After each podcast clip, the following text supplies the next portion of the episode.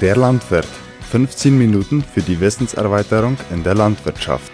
Die Stiftung Ideagro präsentiert diese Sendung in Zusammenarbeit mit den Beratungsdiensten der Kooperativen Chortitzer, Fernheim und Neuland.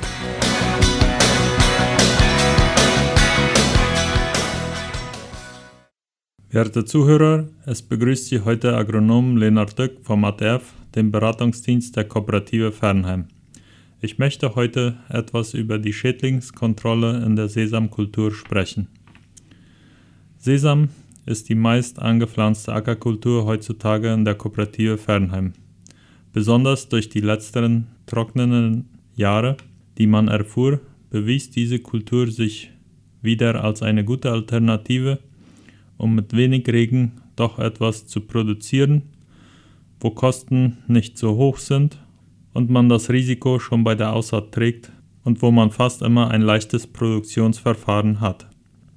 Das hat zu Situationen geführt, wo Sesam auf Sesam folgt und das bringt auch gewisse Krankheiten und Schädlinge mehr im Schwung. In diesem Programm wollen wir einmal alle Schädlinge und Krankheiten kurz durchgehen und Pflanzenschutzmöglichkeiten ansprechen. Ich möchte bei der Aussaat beginnen, wo es wichtig ist, dass wir Sesam in ein sauberes Feld pflanzen, möglichst ohne aktiv wachsendes Unkraut. Deswegen wird meistens noch eine letzte Feldspritzung gegen Unkraut durchgeführt. Und bei dieser Gelegenheit kann man vorbeugend auch gegen Ameisen den Wirkstoff Fipronil oder gegen Raupen und andere Bodeninsekten Cypermetrina, Lambda-Cialotrina oder Benzoato de Emamectina mit reinnehmen. Im Boden sind eine Mehrzahl an Bodenkrankheiten und Insekten, die sehr verschieden je nach Feldgeschichte, Bodentextur, Unkraut und Feuchtigkeit die Sesamkeimlinge befallen können. Für diesen Schädlingsdruck raten wir, das Saatgut mit Fungiziden und Insektiziden zu behandeln. Die meisten Saatgutbehandlungsprodukte funktionieren gut. Hinzuweisen wäre nur, dass die Wirkstoffe Thiamethoxan oder Imidacloprid mit drinnen sind um einen systemischen Schutz gegen saugende Insekten wie Trips in den kleinen Pflänzchen zu haben. Bei der Aussaat ist es ratsam, dass nicht zu dicht gesät wird.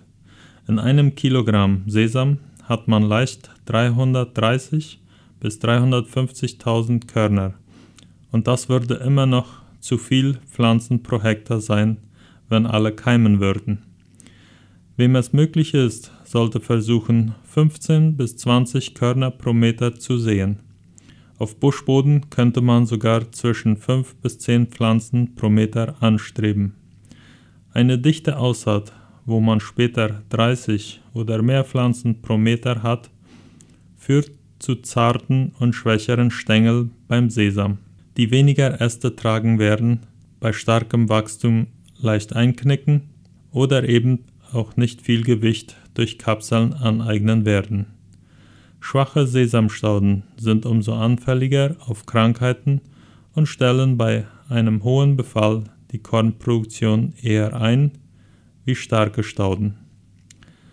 Nachdem der Sesam gepflanzt ist und die ersten richtigen Blätter sich entwickeln, muss man auf Raupen und saugende Insekten wie Trips achten. Meistens sind zuerst nur Blattraupen und die Sesamraupe zu finden, bis die Blütezeit beginnt. Diese beiden Raupenarten sind meistens mit den Wirkstoffen Lambda-Cialotrina, Cypermetrina oder auch Häutungshemmerer wie Tefluvenzuron oder Methoxyphenoside leicht zu kriegen. Saugende Insekten werden meistens mit Thiamethoxan, Acetamiprid oder Imidacloprid gebremst. Wenn die weiße Fliege zu finden ist, dann sollte man gleich nur mit Acetamiprid oder Piripiroxyphen die Kontrolle machen. Die erwähnten Schädlinge bekämpft man meistens in einer selben Feldspritzung, wenn sie gemeinsam vorhanden sind. Vom Keimen bis zur Blüte ist es ratsam, auch nach Gräsern zu schauen, die ein Problem darstellen könnten, um die dann auch zu bekämpfen.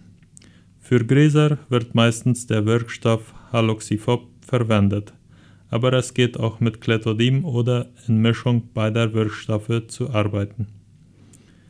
Wenn es in dieser ersten Phase bis hin zur Blüte sehr trocken ist, könnte die rote Spinne sich auch zeigen.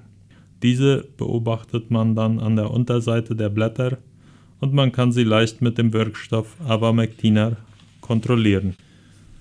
Wenn es sehr feucht bleibt, bis hin zu 60 Tagen nach der Aussaat oder bis die Reihen zuwachsen, sollte man ein Fungizid vorsichtshalber spritzen, um die Entwicklung verschiedener Pilz- oder Bakterienkrankheiten zu bremsen.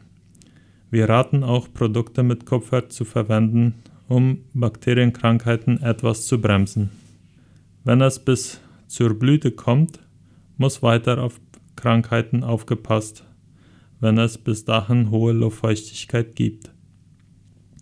Braune Flecken können am Stängel, Blättern und später bei Kapseln identifiziert werden.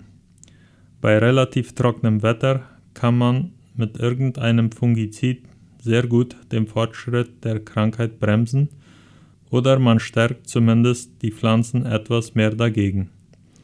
Erfahrungen in anderen Ländern erwähnen als Fungizid den Wirkstoff Mancozeb in einer Dosis von 2 Kilogramm pro Hektar gegen Blattkrankheiten. Bei anhaltend feuchtem Wetter mit guten warmen Temperaturen sind Bodenpilzkrankheiten oder Bakterienkrankheiten fast nicht zu bremsen, da man jede zwei bis drei Tage spritzen müsste und es nicht wirklich effektive Mittel dafür gibt.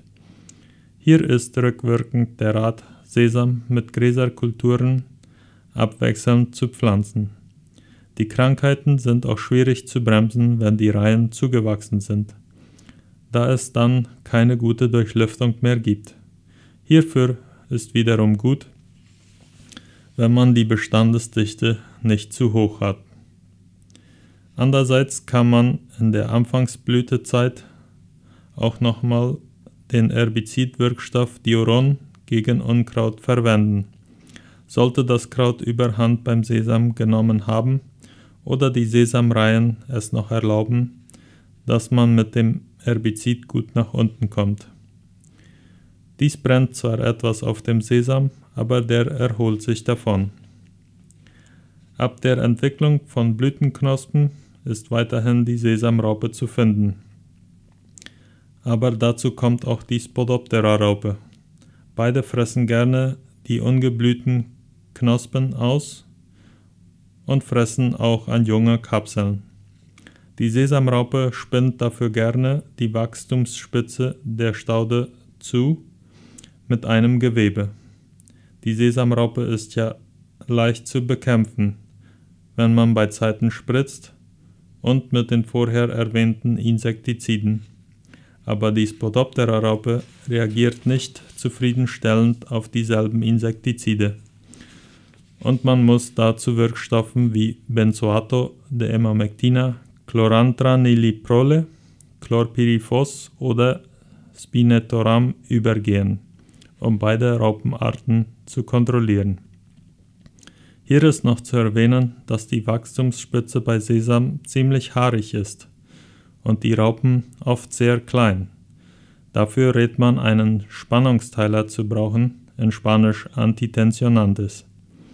Damit legen die Tropfen sich besser zwischen die Haare und so kommt das Insektizid besser an das Zielobjekt.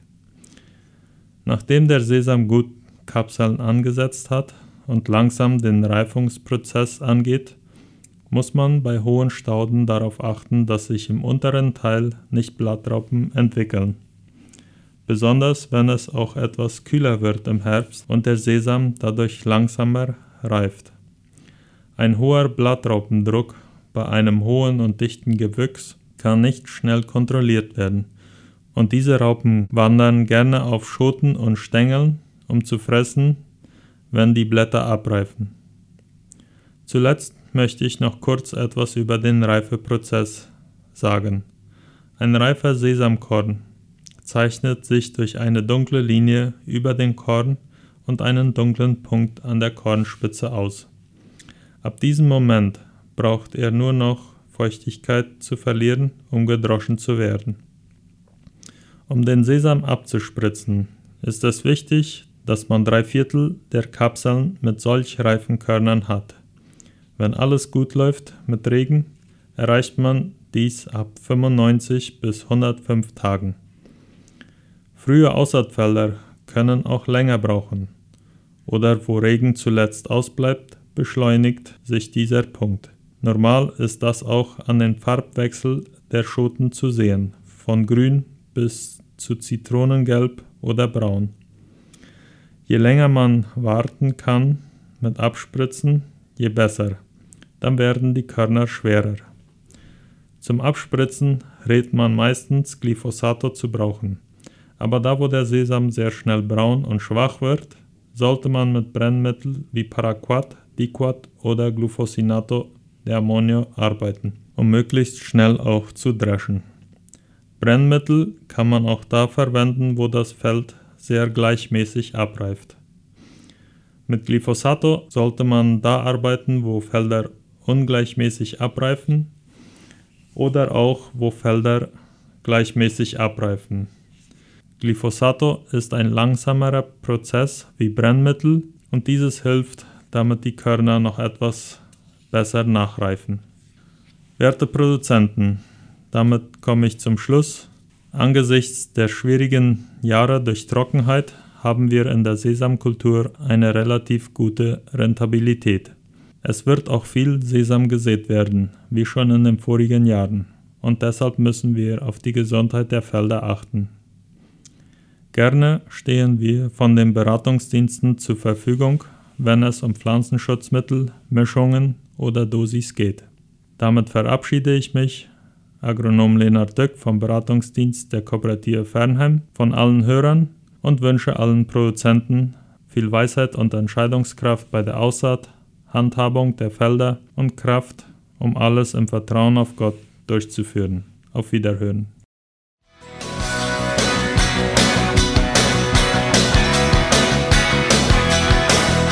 Der Landwirt, eine Produktion von Radio ZB30 und der Stiftung Ideagro.